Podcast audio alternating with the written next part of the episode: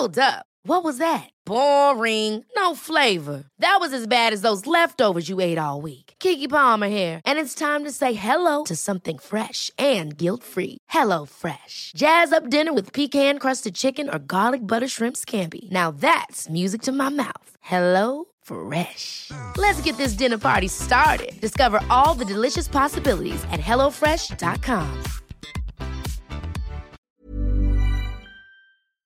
Heraldo Radio 98.5 FM, una estación de Heraldo Media Group, transmitiendo desde Avenida Insurgente Sur 1271, Torre Carrachi, con 100.000 watts de potencia radiada. El Heraldo Radio presenta Cámara de Origen, un nuevo espacio para enterarnos del trabajo de las legisladoras y legisladores en los Congresos de México. En Cámara de Origen tiene la palabra Carlos Zúñiga Pérez.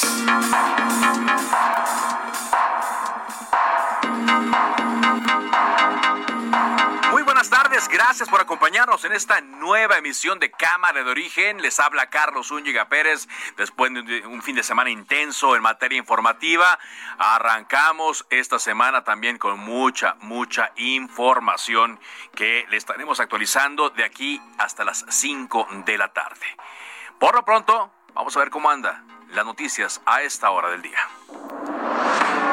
Ricardo Anaya. ¿Sabes dónde se llevaría a cabo el final de la audiencia? En el reclusorio norte. ¿Sabes cuántos años de cárcel suman los delitos de los que me está acusando la Fiscalía de López Obrador? 30. Dice que no me preocupe si soy inocente. Pero por supuesto que no le creo al presidente más mentiroso de la historia. Sé perfectamente que si entro al reclusorio, como López Obrador amablemente me propone, no me van a dejar salir. Yo no me escondo ni huyo. Doy la cara y me exilio con mucho dolor de mi país. No tengo nada que ver la persecución que supone Ricardo Anaya. No es mi fuerte la venganza.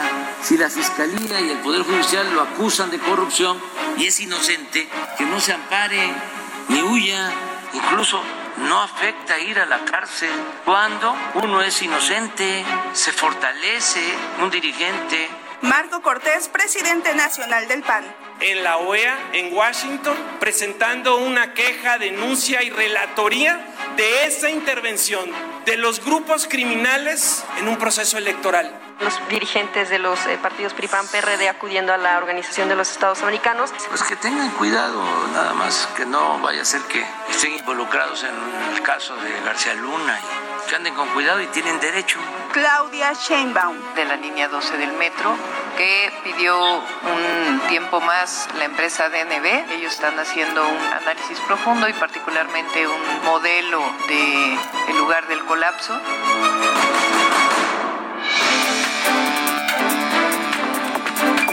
Aquí más de la información del día. Son ya cinco muertos por el incendio en una plataforma, la plataforma Marina Q Alfa de Petróleos Mexicanos, ubicada en la sonda de Campeche.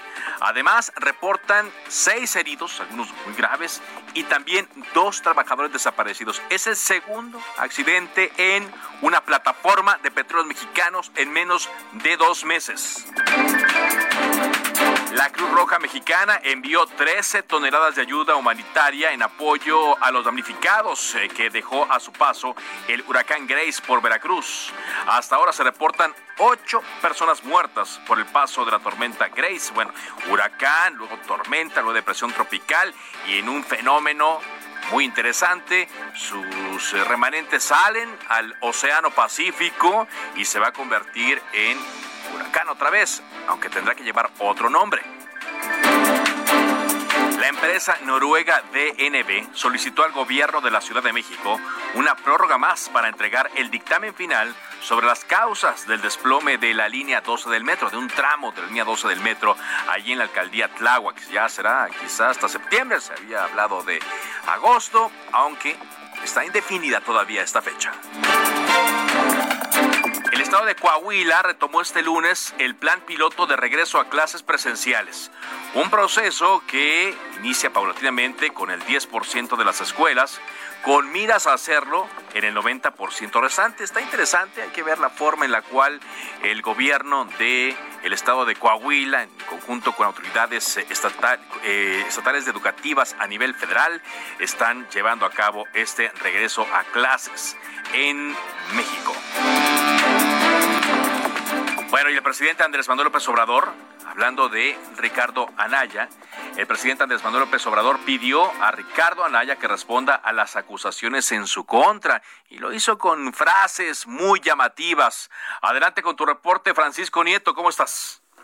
Carlos, ¿qué tal? Muy buenas tardes. Hoy el presidente Andrés Manuel López Obrador pues ocupó más de 30 minutos, casi 40 minutos de la mañanera para hablar de este tema de Ricardo Anaya y su citatorio este próximo jueves ante la fiscalía, ante un juez. El presidente pues le pidió al ex candidato presidencial eh, Ricardo Anaya que no sea marrullero y que asista al citatorio de este jueves ante el juez. Incluso le recomendó que vaya, que dé la cara, aunque sea amparado, pues para que evite que sea aprendido. Escuchemos al presidente López Obrador cuando se refirió de Ricardo Anaya.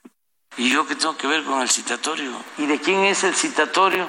¿De la fiscalía o del juez? Que es el Poder Judicial. ¿Qué tengo yo que ver con los jueces? Sí, que se, se, presente, que dé la cara, el que nada debe, nada teme, pero que no me eche la culpa a mí, que no sea marrullero. Se les hace fácil, ¿no? Es decir, me persiguen, me persiguen. Nosotros no somos represores, pero es pues una maniobra politiquera el querer salir así. Adelante, que vaya y que declare y que este, demuestre que no recibió dinero Ah, no se va a presentar, pero podría este, presentarse incluso amparado.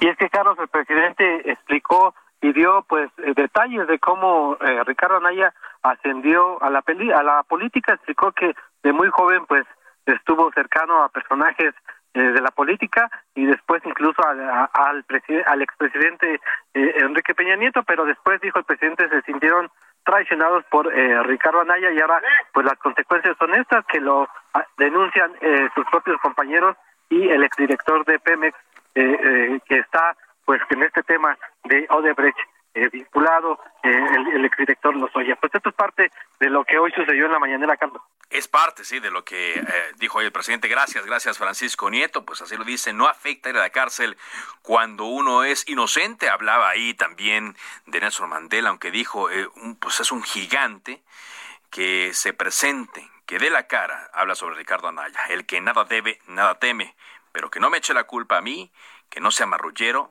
se les hace fácil, ¿no? Dice Andrés Manuel López Obrador. Casi a la misma hora que se estaba llevando a cabo la conferencia de prensa de Andrés Manuel López Obrador, Ricardo Anaya colocó un mensaje en video en sus eh, cuentas de redes sociales donde advirtió que le quieren dar 30 años de cárcel y que se acude a una audiencia en el reclusorio norte a donde se le citó, ya le llegó el citatorio a su casa, no lo van a dejar salir. Culpó otra vez a Andrés Manuel López Obrador de esta situación y afirmó que el exilio es el único recurso que tiene a su alcance para poder seguir en su lucha política. Pues con la novedad de que López Obrador me quiere meter a la cárcel, con el testimonio de dos testigos balines. O sea, López Obrador me quiere fregar a la mala. Le estorbo para sus planes de sucesión en 2024.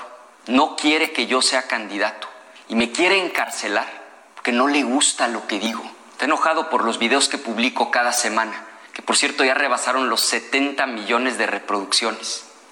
Bueno, lo increíble es que no hay más argumento para perseguirme que lo que dice en su declaración el corrupto y mentiroso de Lozoya. Ahora, el pretexto es lo de menos. Dicen que la verdad no peca, pero incomoda.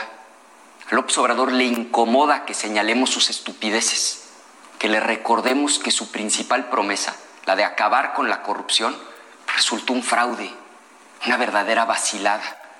Ahí están las casas de Bartlett, las de Irmeréndira y sus hermanos, los dos hermanos de López Obrador, Pío López Obrador y Martín López Obrador, recibiendo fajos de lana en efectivo. O sea, a mí me quiere fregar por los dichos de un delincuente que es un corrupto y mentiroso. Y a sus hermanos no les hace nada cuando ellos sí recibieron dinero. Decía Ricardo Anaya el sábado, según ha trascendido, la fiscalía quiere acusar a el panista de recibir sobornos del exdirector de Petróleos Mexicanos, Emilio Lozoya, para aprobar la reforma energética. Y él mismo lo narró así en este video. Se sabe entonces que estará fuera del país y que estará atento, sí, se estará defendiendo de esta acusación. Tendremos más eh, del caso aquí en Cámara de Origen. Por lo pronto, le contamos eh, que el fin de semana pasado, por primera ocasión, hubo una plenaria entre legisladores del PRI, del PAN y del PRD la coalición va por México. Allí estuvieron discutiendo los eh, asuntos que van a llevar en conjunto y le agradezco mucho a Margarita Zavala, diputada federal electa del Partido Acción Nacional, que esté esta tarde con nosotros aquí en Cámara de Origen. ¿Qué tal, Margarita? ¿Cómo estás? Buenas tardes. Buenas tardes, Carlos. Muchísimas gracias. Así es, el sábado estuvimos en una plenaria tripartita, lo cual nunca había pasado. Ajá. ¿Cómo les fue? Bueno, pues muy, muy bien en el sentido de que sí es una manera de expresar la intención de fuerza opositora, de que está unida a la oposición, y creo que esa es una buena señal. La, cuando en una democracia, cuando la oposición es la que es crítica, cuando es la oposición la que señala los errores, pues este pues estamos hablando de una democracia y de una oposición que está cumpliendo su papel y que es bien importante que lo cumpla que lo cumpla a través del debate por supuesto las de, las ideas pero también a través del, del debate de la discusión y desde luego del diálogo pero también pues si es necesario debatirlo se debate y creo que ese es un buen momento para la oposición este el sábado pasado. Así es, definieron ya la ruta que van a seguir. Eh, una de ellas, Margarita, es su presupuesto alterno, en el cual ya están eh, trabajando, porque dicen, pues es una manera de ponerle un dique a los gastos de la actual administración. Desde su punto de vista, hablando del presupuesto, ¿qué es lo más importante que se debe tratar? Bueno, yo creo que debe haber un presupuesto muy claro para la reactivación económica, no solo en términos de leyes, de que yo sí propondría, y es la idea del grupo parlamentario al que pertenezco, incluso de la Alianza, pues una ley general de reactivación económica. El presupuesto es fundamental porque con presupuestos mal aprobados por, por Morena, pues se quitó las estancias infantiles, se quitó el seguro popular, se quitó el Fonden, que ahorita no saben ni de dónde sacar dinero, este se, de se quitaron el dinero, no se utiliza el dinero para la, el abasto de medicinas para los niños de cáncer, con cáncer, es decir, sí hay un tema en el presupuesto que es fundamental y que hace muy bien un, la oposición decir aquí hay un presupuesto alterno, digamos, de lo que debería de lo que debería de ser. Ahora es muy posible el presupuesto alterno tiene que hacerse, aunque hay que esperar la presentación de los criterios de política económica, ingresos y presupuesto que será presentado el 18 de septiembre de acuerdo a la ley. Y seguramente días después se presentará. Ahora, será, será una intensa, eh, un intenso cabildeo que harán muchas personas, ¿no? Morena y sus aliados tienen 198 diputados. Aún así van a requerir de otros legisladores para poder avalar el paquete económico y las leyes secundarias. Y conforme quedó ya la distribución de los legisladores del el bloque PRIM, PAN, PRD, pues se se adelanta, no sé si llamarlo pelea, Margarita, pero se adelanta una pelea eh, interesante. Lo que deseamos en un Congreso, que haya una discusión, que haya debate y que haya negociación, por supuesto, pero la verdad es que el presupuesto pasaba sin que hubiera discusión, porque en el Congreso que está a punto de terminar, en la Cámara de Diputados que está a punto de terminar y que nosotros tomaremos protesta pues, el domingo, iniciaremos el primero, pues en ese en este que está terminando, pues tenían por sí mismo Morena tenía mayoría absoluta y como tú dices, tenía antes 254 diputados por sí mismo, tenía la, la simple y absoluta, ahora tiene 198. Pues bueno, de entrada es cierto, van a alianza con el Verde y con el PT, a quien de cualquier manera hay que pedirles pues que miren al país y además pues está los la alianza va por México, que son los 114 del PAN, los 70 del PRI, los 15 del PRD, y bueno, seguramente pues podemos trabajar con todos juntos con Movimiento Ciudadano, como pasó hace una semana en la Comisión Permanente, que al final Movimiento Ciudadano se sumó. Se sumó, y hay la posibilidad entonces de que se sume a, la bancada de Va por México, vaya, en, este, en la discusión de estas eh, iniciativas. Por ejemplo, también, pues ya eh, tienen pendiente no oficialmente, pero seguramente, debido a la presión que se está ejerciendo, la discusión de la ley secundaria de la revocación de mandato. Aunque ya ustedes también fijaron su postura, ¿no? Que esta no es la prioridad que ustedes ven. Bueno, en realidad, mira, por un lado, el presupuesto y todo el tema de me parece muy importante la reactivación económica y todo el tema de salud y por supuesto por las circunstancias que estamos viviendo seguramente habrá opiniones en términos del regreso a clases y la parte educativa. Ahora, lo de la revocación del mandato, pues la verdad es que quería su periodo extraordinario con su Congreso, con su mayoría, pero pues ya no se dio y entonces tendría que verse con toda dignidad, pues con un nuevo Congreso. Y en ese sentido, pues habrá mucho que discutir. En lo personal, Carlos, yo sí estoy en contra incluso de la figura de la revocación del mandato. Yo no lo hubiera ni aprobado, lamento que la oposición lo haya aprobado. Me parece que genera inestabilidad. ¿Genera inestabilidad? Sí.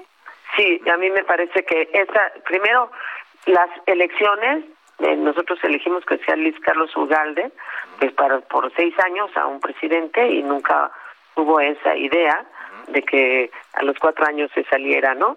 Pero la otra, sí te voy a decir una cosa, la revocación no es un instrumento del ciudadano, es un instrumento del poder, y particularmente del poder ejecutivo, y particularmente del actual poder ejecutivo. Y también creo que debilita mucho la, en términos generales, debilita la posibilidad de tomar decisiones, decisiones de Estado, porque hay veces que hay decisiones que no le gusta a la gente. Subir impuestos puede no gustarle a nadie, sin embargo, eventualmente tiene que hacerse en algunas ocasiones. Yo no digo que en esta, yo sí creo que en esta ocasión no debe haber impuestos, sino al contrario, una reactivación económica. Y creo que la revocación favorece a la polarización. ¿No les parece suficiente la polarización en la que estamos y nos meten desde el Ejecutivo? Que yo creo que con la estabilidad del país no se juega en lo particular ni siquiera en la figura, estoy de acuerdo. Entonces, la ley, por supuesto, que desde luego es una ley secundaria, pero que pero lo le están haciendo privativa, es decir, le están personalizando. Ahora, bueno, mucho que hablar sobre no, Exacto, pero no prioridad, no prioridad, no, no serían las mismas cosas que discutieran. No, no, la prioridad es la reactivación económica, la pérdida de empleos, la prioridad son las medicinas para los niños y niñas con cáncer, la prioridad es el desabasto de medicinas en general, la prioridad, la prioridad es el déficit hospitalario que vivimos, la prioridad son los niños, son las mujeres. Que hay mucho que discutir antes de lo que al final de cuentas podría ser hasta una campaña del Poder Ejecutivo. Entonces me imagino que también por lo que me decía hace un momento Margarita Zavala, el tema de la reforma electoral, pues tampoco, el donde se habla ya de reducir el número de integrantes del Consejo General del INE, de los magistrados del Tribunal Electoral, vaya hasta descabezar estos órganos eh, para empezar. Bueno, este es uno de los problemas que hemos tenido desde hace prácticamente tres años, ¿no?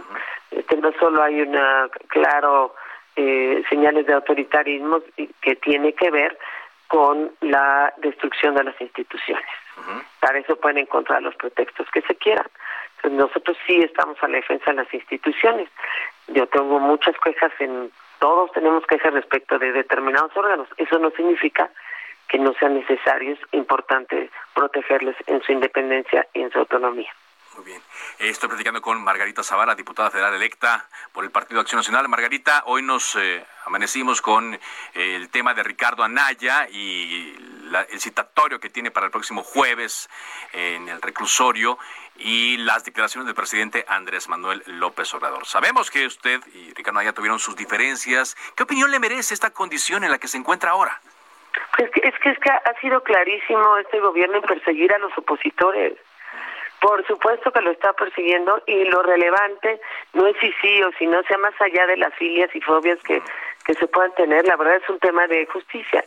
Y, y la declaración de hoy, dicho, lo digo con todo respeto a la investidura presidencial, pero están lejos de tener una visión de Estado cuando eh, pasa su declaración por encima de un, principio elemental que es de la presunción de inocencia y que además le dice, presente usted la prueba, no es al revés pero digamos se viola es, la fiscalía la que tiene que presentar las pruebas en contra de un acusado realmente porque en el fondo en el fondo y en lo superficial es una persecución de opositores. No es el único, me dicen en el PRD, los de Veracruz, un diputado electo que ha sido metido en la cárcel, pues bajo una serie de artimañas está en la cárcel. Pues están en la cárcel varios opositores. Entonces, eh, y ha pasado sobre los derechos de muchos de nosotros que hemos sido víctimas de una persecución. Entonces, pues no me extraña nada que esto esté pasando y que desde luego se esté acusando así, porque así es como lo estamos viendo. Hoy de verdad creo que más bien provocó mayor división y claro que hay discurso de odio en el fondo. Sí, discurso de odio. Que no le ayuda a nadie y mucho menos a nuestro país que requiere de mucha unidad. ¿Y qué piensan hacer, Marita? ¿Han platicado esto? ¿Vieron esto? Yo le preguntaba a Luis Espinosa Cházaro el viernes pasado que con esta agenda que iban a proponer de manera conjunta PRI, PAN y PRD, pues eh, se iban a defender los del otro bloque, que incluso podrían sacar expedientes judiciales. Él me decía que estaban listos, que estaban preparados. ¿Ustedes cómo lo han visto? ¿Cómo lo han platicado? Porque ya a la hora de que se definen las reformas por votos eh, muy escasos, pues puede venir este tipo de presión también.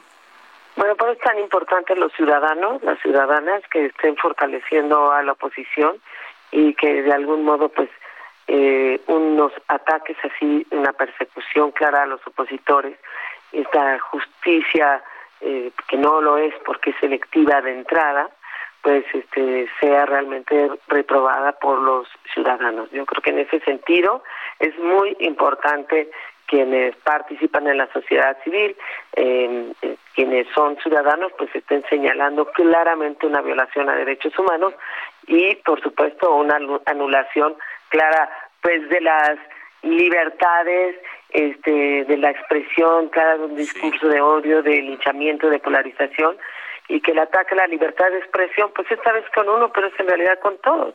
Y viola además pues, la división de poderes. Es que yo espero que también la sociedad pues reprobemos de algún modo estas actitudes que son autoritarias y sí es importante que del lado de oposición pues haya valentía, estrategia sí, por supuesto, prudencia sí, pero también valentía.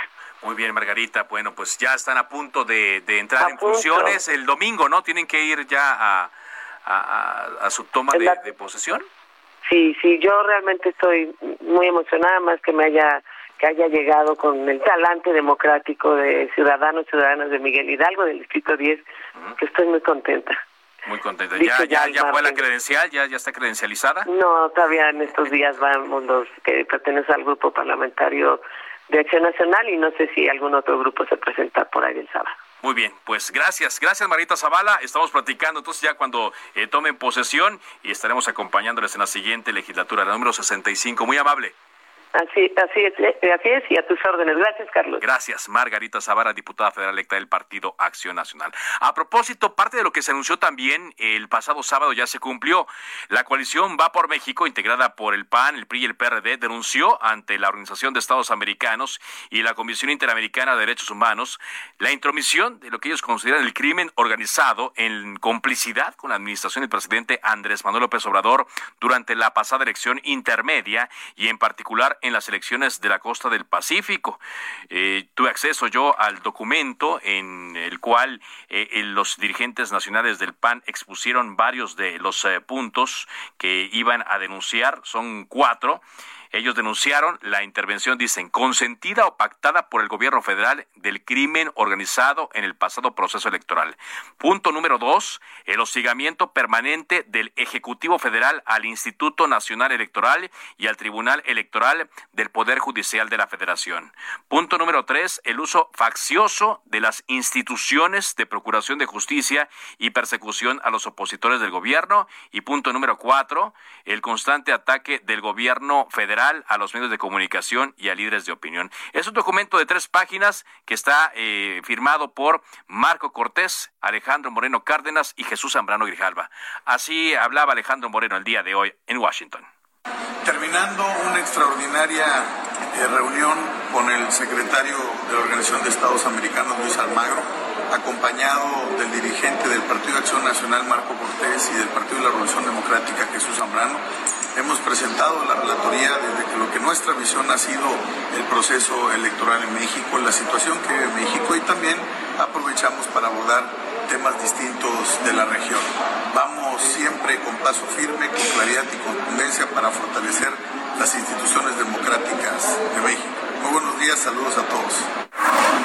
Dijeron que el objetivo de esta denuncia es sentar un precedente y presentar una relatoría sobre la amenaza que significa la intervención del crimen organizado en el sistema democrático y el hostigamiento a las instituciones. Pero me llama la atención el eh, asunto de que hicieron referencia a los procesos electorales en entidades como Baja California, Baja California Sur, Sonora, Sinaloa, Nayarit, Colima, Michoacán y Guerrero, donde Morena, el partido del presidente, le arrebató dos gubernaturas al PAN, cuatro al PRI y una al Partido de la Revolución Democrática. Por lo pronto dicen es eso, sentar un precedente y pues sembrar esta idea, sembrar esta idea de que el gobierno mexicano apoyó al narcotráfico, o muy bien, o más bien se apoyó por parte del narcotráfico la elección en estas entidades. Vamos a un corte comercial. Estamos en Cámara de Origen. Les habla Carlos Zúñiga Pérez. Les recuerdo que me puede contactar. Mi cuenta de Twitter es arroba carloszup y también me puede encontrar igual en Facebook y en Instagram. Volvemos después de un corte.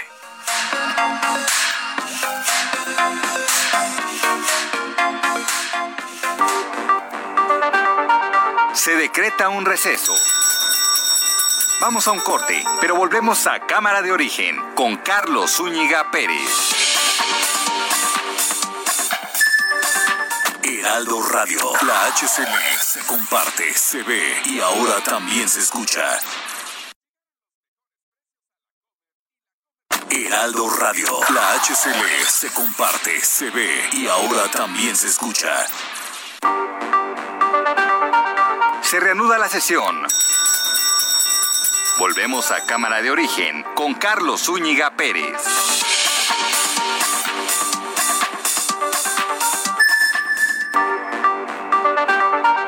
Contacte a Carlos Zúñiga Pérez en Twitter, Facebook e Instagram como arroba carloszup.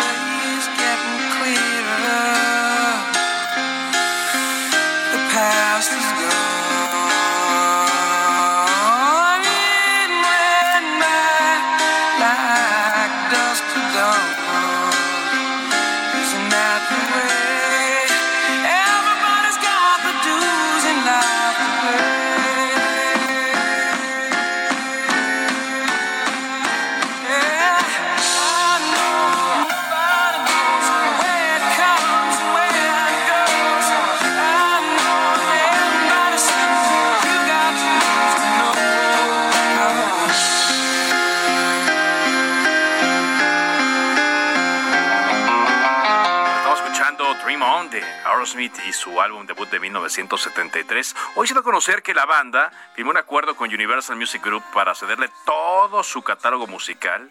El trato incluye archivos personales de los miembros de la banda, además de música, videos, diarios y recuerdos. Y con esta alianza entre Aerosmith y Universal, pues esta compañía será la encargada de elaborar los futuros proyectos de la banda, liderada por Steven Tyler. Van a utilizar todos los archivos para difundir música nunca antes vista canciones, secuencias de video, obras de arte, diarios, listas de canciones y objetos de interés. Bueno, es un gran acuerdo porque también incluye trabajar con la banda para desarrollar y producir películas, programas de televisión, ya me imagino que hay bien la serie de Aerosmith, ¿no? Y otros proyectos audiovisuales y también ya se está trabajando en remasterizar algunos eh, videos clásicos como Dude Looks Like Lady y Dream este que estamos escuchando, para que puedan disfrutarse, lo puedan disfrutar las nuevas generaciones. Lo que sí no sé si se mencionó el, monto del acuerdo, no creo, ¿verdad? Pero va a ser una muy buena cantidad para que le hayan cedido todo, ¿no? A Aerosmith, a Universal. ¿Cómo ves, Ángel? Ángel Arañana, ¿cómo estás? Muy pues buenas tardes. Eh, buenas tardes, pues ahí está. Oye, ¿y esta canción qué tal? Dream On, decíamos. Esta canción que, que comienza con que se mira al espejo y ve que ya no es el mismo, que el paso del tiempo es evidente Y esta canción, pues una de las más exitosas de Aerosmith. Y pues como dices, este acuerdo es para asegurar el último tramo de, la vida de Steven Tyler. Claro, por supuesto, asegurarlo y bueno, que quede también para la posteridad este Para que quede exactamente a buen resguardo. ¿Cómo andan las redes, Ángel? ¿Y qué dicen pues mira, cibernautas? Ahora lo que, lo que mencionabas con la diputada Margarita Zavala de la persecución de Ricardo Anaya ocupa un gran espacio en las tendencias. Bueno, lo que él dice persecución y el presidente dice que no. No, no como creen. No. que dice que fue que, que, todo se deriva de una denuncia que presentaron los mismos panistas y como dice también nuestro reportero se dedicó una gran un gran parte de la mañanera a presentar videos a recordar cómo fue que surgió esta denuncia. Todo ello ocupa un eh, le, decíamos un gran espacio en las tendencias y una de ellas es reclusorio norte. ¿por qué? Pues porque Ricardo Anaya reveló que le fue llegado o que le, llevaron un citatorio, que tendría su audiencia final en el reclusorio norte. Y dice Ricardo Anaya, no, no me la trago, no voy a ir al reclusorio norte para, para que ahí me detengan cuando yo me presente.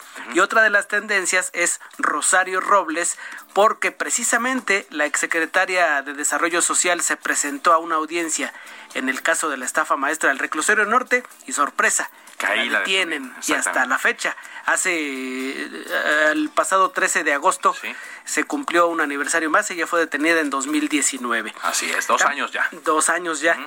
las tendencias y una de las más consultadas en nuestro portal de noticias del Heraldo es lo que se publicó de la vacuna Pfizer. Ajá.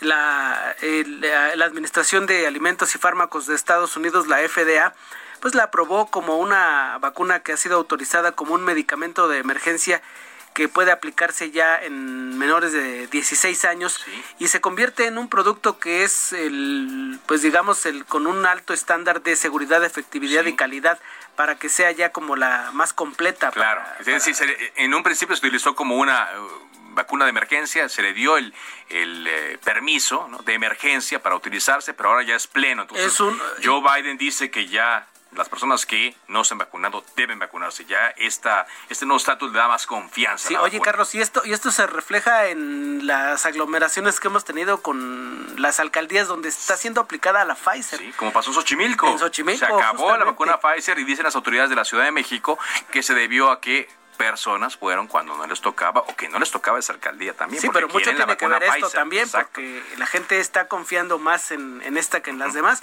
como dicen, la, vacuna, pues cualquiera que te pongan es, es, la buena, pero si te ponen la mejor que hay en el mercado, pues la gente no... Estás más tranquila en teoría. sí, ¿no? paso por alto este detalle. Pues es parte de lo que se está moviendo en la tarde de hoy en las redes y en nuestro portal de noticias, Carlos. Muy bien, muchas gracias. Gracias a ti, buenas tardes. Gracias eh, por este reporte, Ángel Ángel Arellano. Este fin de semana, el huracán Grace tocó tierra en Veracruz, lo hizo como categoría 3 en las últimas horas del viernes, primeras horas del sábado, y dejó a su paso gran destrucción y también muerte. Vámonos con Juan David Castilla, corresponsal de Heraldo de México en Veracruz. ¿Cómo están las cosas a esta hora, Juan David? Te escuchamos. Muy buenas tardes, Carlos. Te saludo con mucho gusto también a todo el auditorio. Así es, el saldo por los efectos que ocasionó el huracán Grace en el estado de Veracruz continúa siendo de ocho personas fallecidas hasta este momento, Carlos. Eh, recordar que una luz de tierra sepultó a seis integrantes de una familia en la colonia Brisas del Cedeño, municipio de Jalapa, la capital del estado, y entre ellas se encontraba lamentablemente una bebé de 15 días de nacida. Decirte que en otro hecho, eh, también en esta zona, eh, murió una niña de siete años a causa de un derrumbe. Esto sobre la calle Prolongación Francisco y Madero en la colonia Loma Bonita.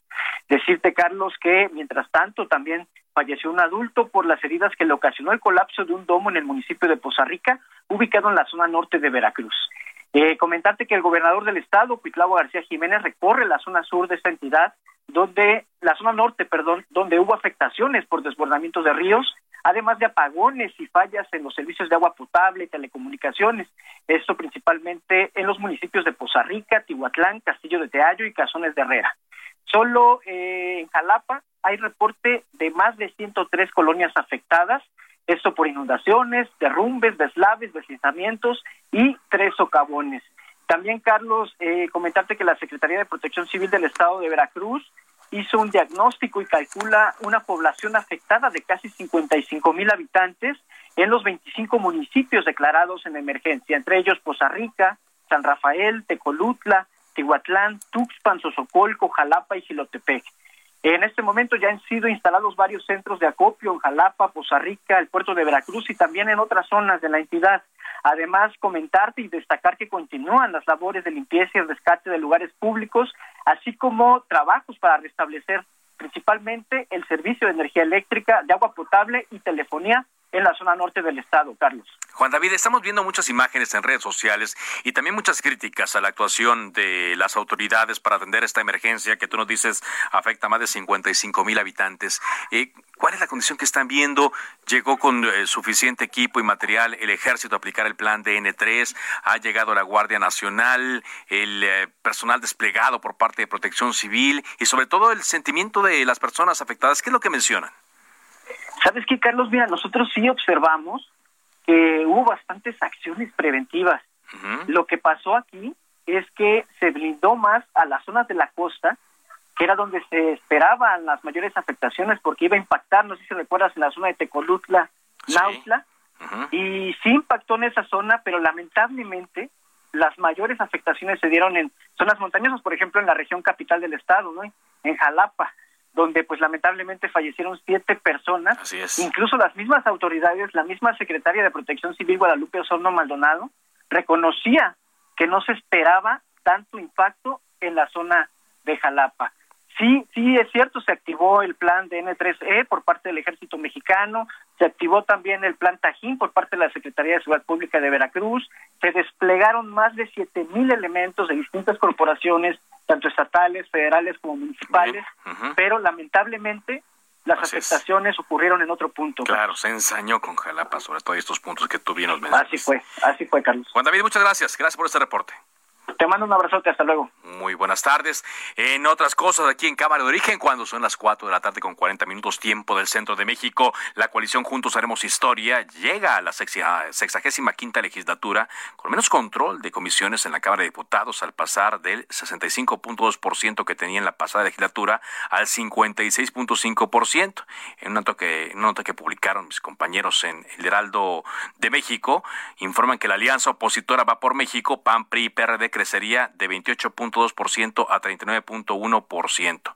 Un borrador de Morena que presentará a la Junta de Coordinación Política cuya copia tiene el Heraldo de México, informa que el partido del presidente y sus aliados controlarían 26 comisiones de las 46 de San Lázaro.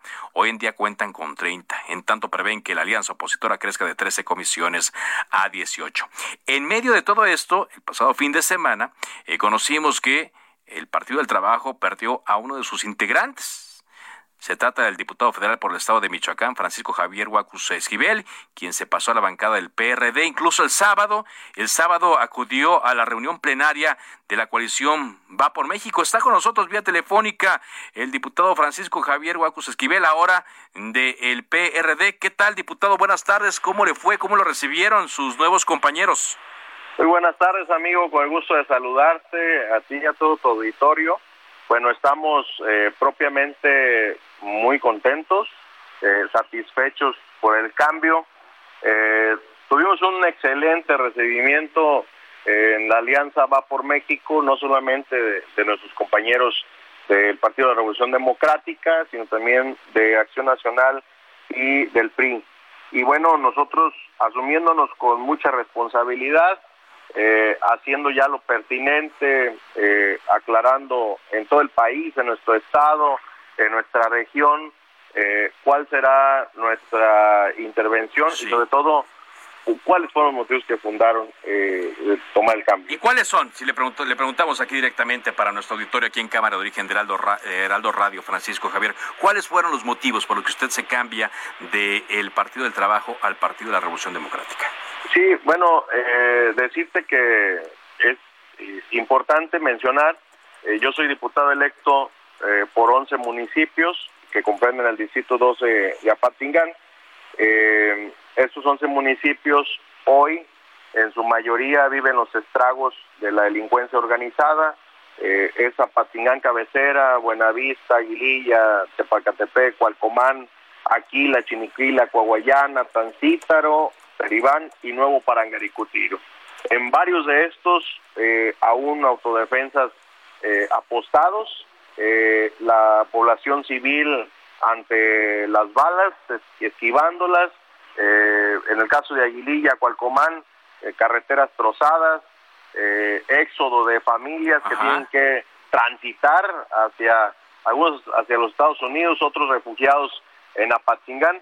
Y el gobierno mismo de esta situación el último oficio que giramos a la Guardia Nacional fue el día 19 de agosto, solicitando la intervención inmediata de la Guardia, de las Fuerzas Armadas, para restablecer el orden y la paz. La política de eh, abrazos no balazos aquí no funciona en la tierra caliente. Entonces, por, por esa razón usted eh, se cambia, no está de acuerdo con esta política y se va al Partido de la Revolución Democrática. Sin embargo, pues estamos en medio también de una disputa muy fuerte entre el actual gobernador Silvano Aureoles y el gobierno federal.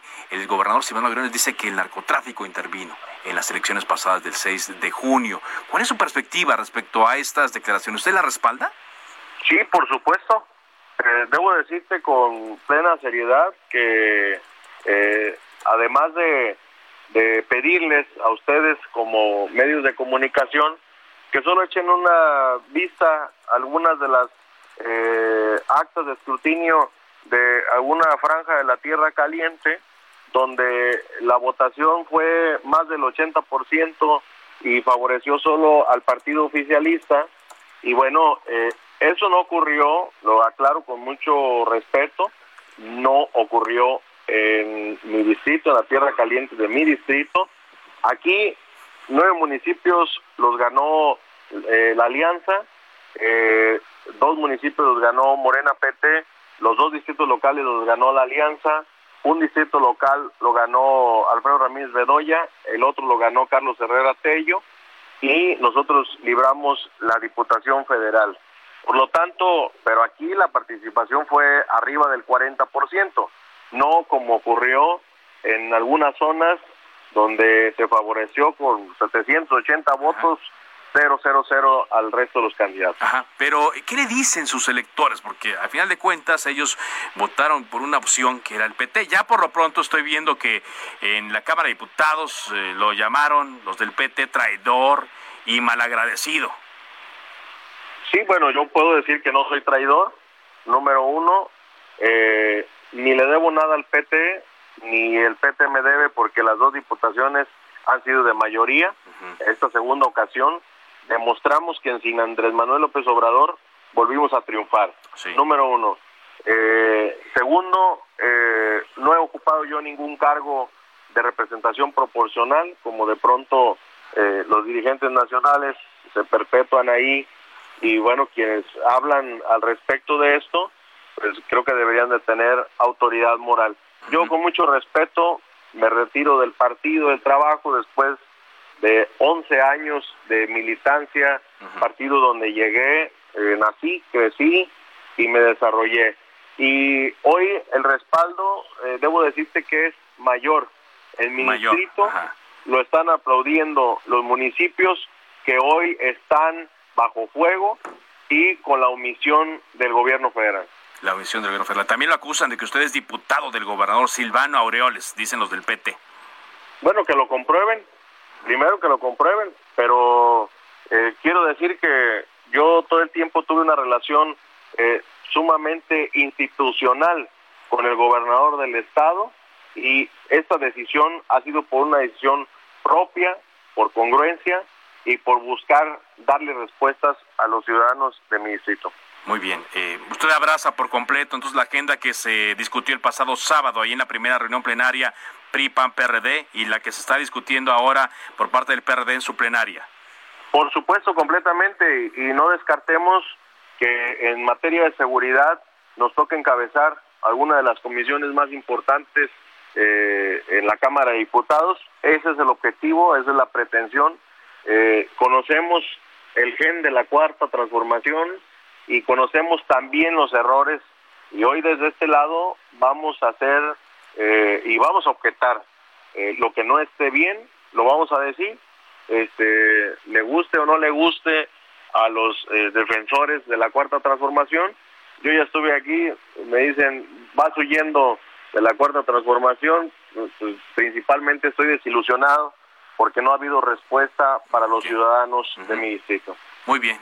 Pues le agradecemos mucho, diputado, que nos haya tomado esta conversación aquí en Cámara de Origen. El diputado Francisco Javier Huacus Esquivel, quien eh, se pasa de la bancada del Partido del Trabajo al del Partido de la Revolución Democrática y abraza a la coalición PRI-PAP-PRD Va por México. Muchas gracias. Muchas gracias, muchas gracias eh, por esta comunicación. Bueno, y ahí se van moviendo. Ahora hay que ver también la respuesta, ¿no? No creo yo que se vayan a quedar del lado de los aliados de Morena con los brazos cruzados después de este cambio. Ya sabemos, ¿no? Que cuando se requiere, cuando se requiere que un legislador cambie a otro partido para aprobar una ley o porque se encuentre eh, en peligro alguna votación, se utilizan ciertas artimañas, si me permite la expresión, para poder conseguirlo. Bueno, vámonos ahora a Yucatán. Eh, gusto saludarte, Herbert Escalante. ¿Cómo luce el Congreso local de cara a la siguiente legislatura? Herbert, te escuchamos. Hola, buenas tardes. Oye, pues te comento que creo que hay que destacar antes que cualquier cosa es que por primera vez en Yucatán las mujeres serán mayoría en el Congreso del Estado. De las 25 curules, 14 serán para mujeres. De estas diputaciones llama la atención que nueve las obtuvieron al ganar las elecciones, casi todas del PAN, y cinco las alcanzaron por la vía plurinominal. En cuanto a la conformación de bancadas, el PAN será mayoría con 14 diputaciones y por lo tanto presidirá la Junta de Gobierno y Coordinación Política. Esta es la segunda vez que dicho partido presidirá el legislativo estatal. La primera vez eh, fue cuando el PAN también gobernaba con Patricio Patrón Aviada. Ahora ganaron 14 de las 15 demarcaciones en disputa. De tal manera, el presidente del Congreso será Víctor Hugo Lozano Poveda, quien ya fue diputado local antes, en el periodo 2012-2015. De hecho, compartió bancada con el actual gobernador Mauricio Vila Dosal y es considerado uno de los políticos más cercanos. Hasta hace poco era subsecretario de Desarrollo Social y, bueno, compitió en el Distrito 4, que es considerado un bastión del PAN en la ciudad de Mérida. La segunda fuerza política en la próxima legislatura será para Morena, con cuatro espacios, de los cuales solo ganó uno en el distrito 8 de Humán, con Jazmín Villanueva, quien por cierto ya fue diputada y fue la primera legisladora de ese partido en Yucatán, solo que aquella vez llegó por la vía plurinominal. Ella ha dicho que quiere ser la coordinadora de la bancada, eh, por ser la única que ganó las elecciones de Morena, pero todo apunta a que la dirigente será eh, Alejandra Novelo Segura, quien fue su delegada de bienestar y una de las operadores de mayor confianza del Comité Nacional de Morena.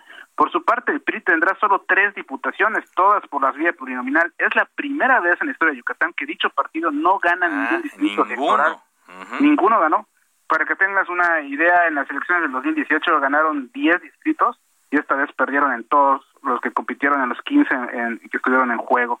Y bueno, las otras cuatro curules restantes se dividirán entre el Partido Verde, Movimiento Ciudadano, PRD y Nueva Alianza Yucatán. Eh, eh, este partido pues todavía tiene presencia estatal. Otro dato que hay que considerar para terminar es que esta legislatura habrá dos diputaciones que se dos diputados, perdón, que se estarán religiendo, Harry Rodríguez del, del Partido Verde y Carla Franco del PRI, ambos por representación proporcional. Pues Albert, interesante, interesante la composición, sobre todo porque eh, las cosas en Yucatán pintan para que no nos eh, distraigamos con los eh, actores políticos que pueden tener más adelante una visión más preponderante o una atención más preponderante de la que tienen ahorita. Muchas gracias, Albert. Un abrazo, saludos muy amable. Y rápidamente le comento que el coordinador del PRD en el Senado, Miguel Ángel Mancera, confió en que Morena no quiera aprobar el fast track, las leyes secundarias de revocación de mandato, luego de que el viernes Ricardo Monreal adelantó que el primer asunto que tratarán el 1 de septiembre con el inicio de la sexagésima quinta legislatura será este tema. Así es que dicen, pues que no. Ya nos decía también Margarita Zavala que no será la prioridad a tratar el tema de la revocación de mandato cuando inicie la nueva legislatura. Y bueno, cuando son las 4.52, eh, le contamos que el Instituto Mexicano del Seguro Social puso en marcha una campaña, la campaña Consejos Prevenims, para exhortar a la población a vacunarse contra la COVID-19.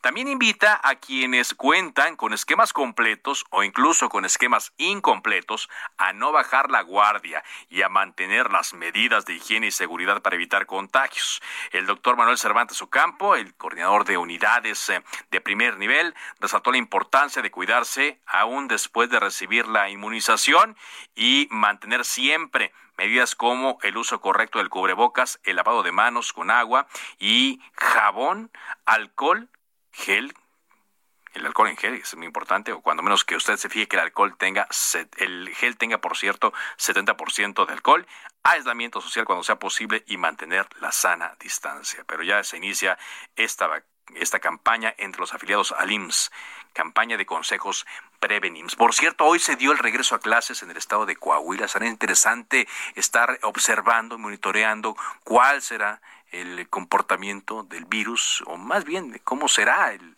esparcimiento o no del virus en los alumnos en el regreso a clases y sobre todo, porque esto es un hecho que se va a dar, no nos espantemos cuando eh, veamos la primera noticia de que se dio un contagio en el regreso a clases en Coahuila, no, más bien es cómo van a actuar las autoridades para evitar que se vayan eh, dando más casos en el regreso a eh, los de los niños a las aulas y sobre todo teniendo en foco lo que va a ocurrir dentro de una semana, el lunes 30 de agosto, cuando oficialmente se dé regreso a clases en todo el país. Insistimos, será una medida voluntaria y a final de cuentas los padres tendrán que decidir si, si sus hijos eh, toman o no las clases y el Estado tendrá que proveer los elementos para que las clases se tomen en línea o a distancia. De esta forma, llegamos a la parte final de Cámara de Origen en este arranque de semana. Les habló Carlos Zúñiga Pérez. Les recuerdo que me pueden encontrar en Twitter, arroba carloszop, y con el mismo nombre en Instagram y en Facebook. Se quedan a continuación con Javier Solórzano en referente informativo. Por ahora es todo. Es cuanto. Buenas tardes.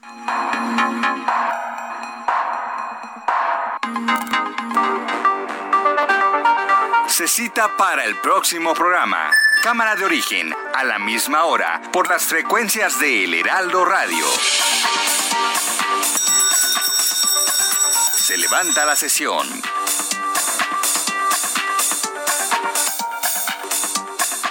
Heraldo Radio, la HCL se comparte, se ve y ahora también se escucha.